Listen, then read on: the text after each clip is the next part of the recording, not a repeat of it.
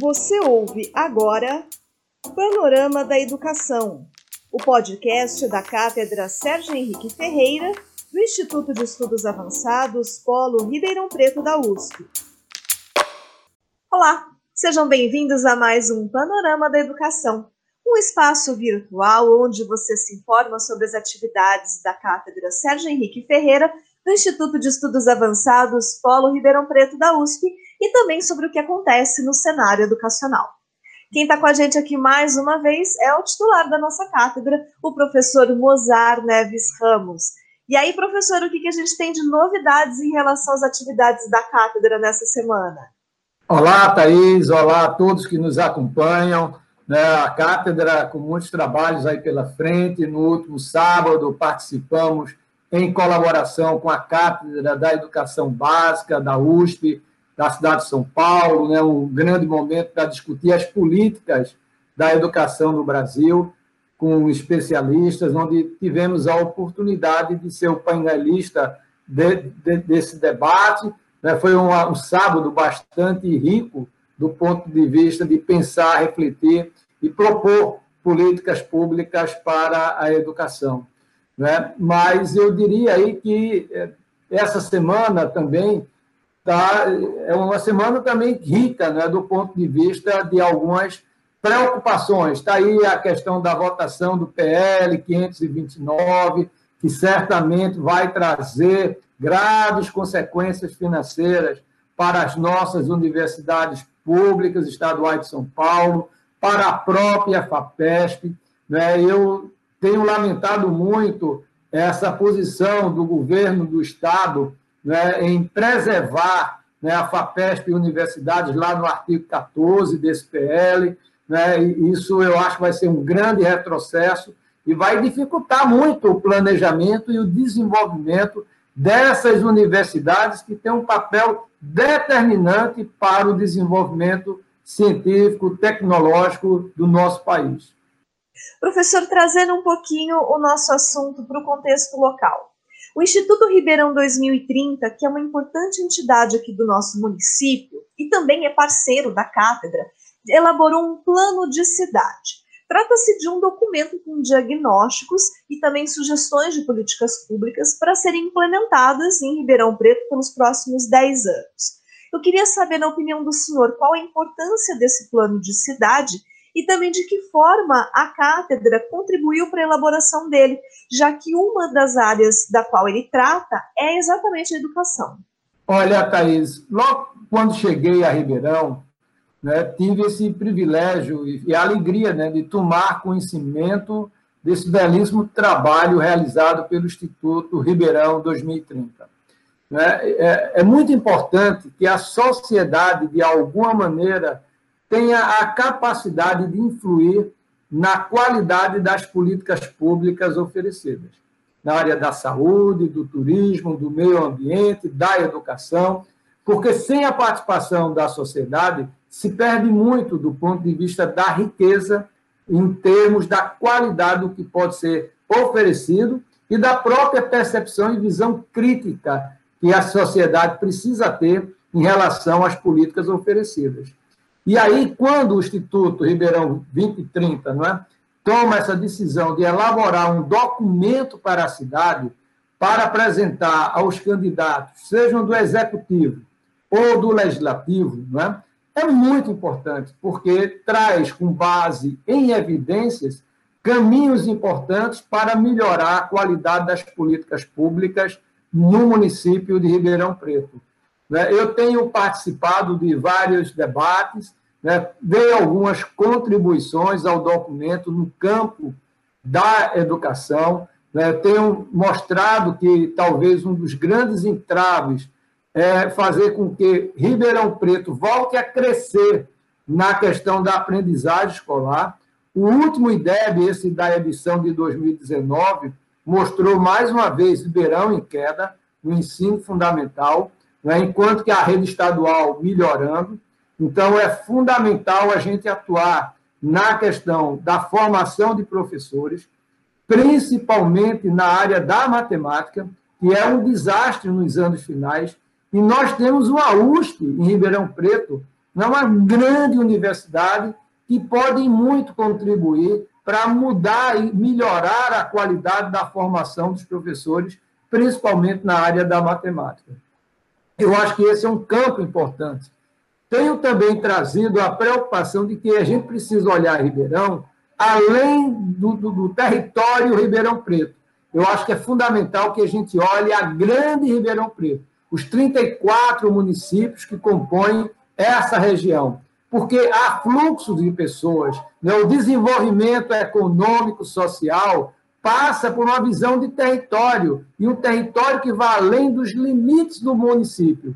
Então, eu espero muito trazer esse tema, tenho discutido com o Instituto Ribeirão 2030, para que a gente, inclusive, crie, quem sabe, uma escola de formação né, de gestores, de políticos no campo da política pública para a grande Ribeirão Preto, para os próximos vereadores, né, para os próximos prefeitos e secretários. Eu acho que isso pode ajudar muito na qualificação da, desses, é, desses profissionais da política, da, da, vereadores no campo legislativo, dos secretários, seja da educação, da saúde, do meio ambiente, turismo. Então, acho que a gente poderia fazer uma grande escola para ajudar na qualidade da formação dos próximos vereadores e executivos. Então, esse é um caminho que eu vejo e o papel do Instituto é fundamental, porque mobiliza pessoas. Né? Uma sociedade mobilizada ela tem maior capacidade de se impor perante situações que, de alguma maneira, possa provocar retrocesso em algum campo social, no campo econômico, no campo social. Então, eu fico muito feliz de realmente saber né, e ter no Instituto Ribeirão 2030 um grande parceiro e saber que eles podem contar com a cátedra Sérgio Henrique Ferreira. Bom, vamos falar um pouquinho agora sobre o cenário nacional. No final da semana passada, o ministro da Educação, Milton Ribeiro, deu uma declaração polêmica ao jornal Estadão. Ele diz reconhecer que a pandemia vai acentuar a desigualdade educacional no país, mas que quem tem jurisdição sobre as escolas são os estados e municípios, e não o MEC. Que avaliação o senhor faz dessa triste afirmação que ele deu? Olha, realmente, a, a entrevista do ministro Milton Ribeiro não foi boa. Né? Eu acho que ele se equivoca em alguns pontos, principalmente no tema do regime de colaboração. Né? É papel, sim, do Ministério da Educação coordenar a política nacional da educação. Está lá na LDB, no artigo 8, parágrafo 1, o papel central do Ministério da Educação nessa coordenação, trabalhando em colaboração com estados e municípios para resolver a, a, os problemas educacionais do país, né? principalmente nesse momento de pandemia, que as desigualdades se acentuaram. Então, é fundamental que o MEC entenda o seu papel. Né? Quando ele diz que não é papel do MEC, sim dos estados e municípios, eu acho que ele desconhece a própria LDB.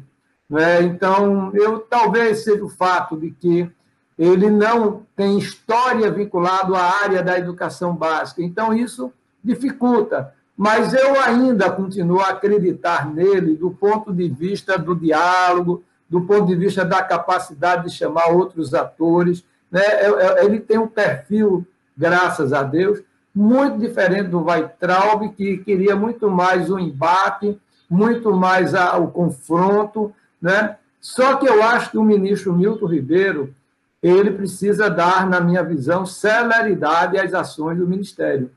E, diga-se de passagem, não é somente o repasse de dinheiro, né? Eu acho que repasse de dinheiro, como ele agora está prevendo para ajudar estados e municípios nessa questão da retomada das aulas presenciais, repassar algo em torno de 520 milhões para os estados e municípios, isso é muito importante. É, mas não é só o repasse. Eu acho que é papel do MEC estar, tá, como eu disse, coordenando, ajudando nos problemas, tentando identificar os, os obstáculos e, portanto, trazendo secretários estaduais e municipais para trabalharem de maneira absolutamente articulada com as diferentes áreas do Ministério. Então, é fundamental, sim, o papel, mas eu espero que realmente a entrevista possa até servir como uma reflexão para ele, para ver onde ele possa eventualmente repensar. Né? Ele é bem intencionado, mas está na hora assim de dar celeridade às ações do Ministério. Tem uma dificuldade que ele herdou também, outra dificuldade que ele herdou do Weitraub, que foi a perda de orçamento, né?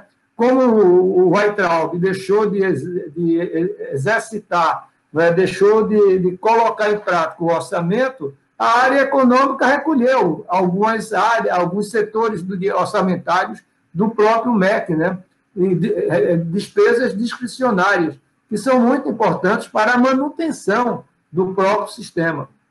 Então, eu diria que ele precisa agora dar celeridade, chamar mais as pessoas para ajudar, se for o caso, nesse processo. Né? Isoladamente no MEC, ele não vai conseguir. Está na hora de mostrar o time dele, não só dentro do MEC, mas o time que ele vai confiar, o time que ele vai trazer de reitores, para trabalhar juntos em prol do ensino superior, dos secretários de educação básica, como ele pretende trazer a Undímio com sede na construção de uma política pública colaborativa, integrada, para melhorar a educação pública desse país. Então, eu acho que está na hora dele dar celeridade né, e realmente começar a sair um pouquinho mais de Brasília, se cercar de boas pessoas, de um bom time, para fazer com que a política pública da educação ande nesse país. Bom, o nosso encontro semanal está ficando por aqui, mas a gente segue acompanhando o que acontece no cenário da educação no Brasil e no mundo. Professor Mozart, muito obrigada pela participação do senhor aqui conosco mais uma vez. Thaís, o prazer foi todo meu estar mais uma vez e desejar uma boa semana para você e para todos que nos acompanham. O panorama da educação desta semana termina aqui. Mas se você quiser continuar acompanhando as atividades da cátedra, siga nossos perfis no Instagram, no Facebook e inscreva-se também em nosso canal no Telegram. E você já sabe, na próxima segunda a gente tem um encontro marcado aqui. Tô te esperando, hein? Até lá! Você ouviu Panorama da Educação, o podcast da Cátedra Sérgio Henrique Ferreira, do Instituto de Estudos Avançados Polo Ribeirão Preto da USP. Apresentação e produção: Thaís Cardoso.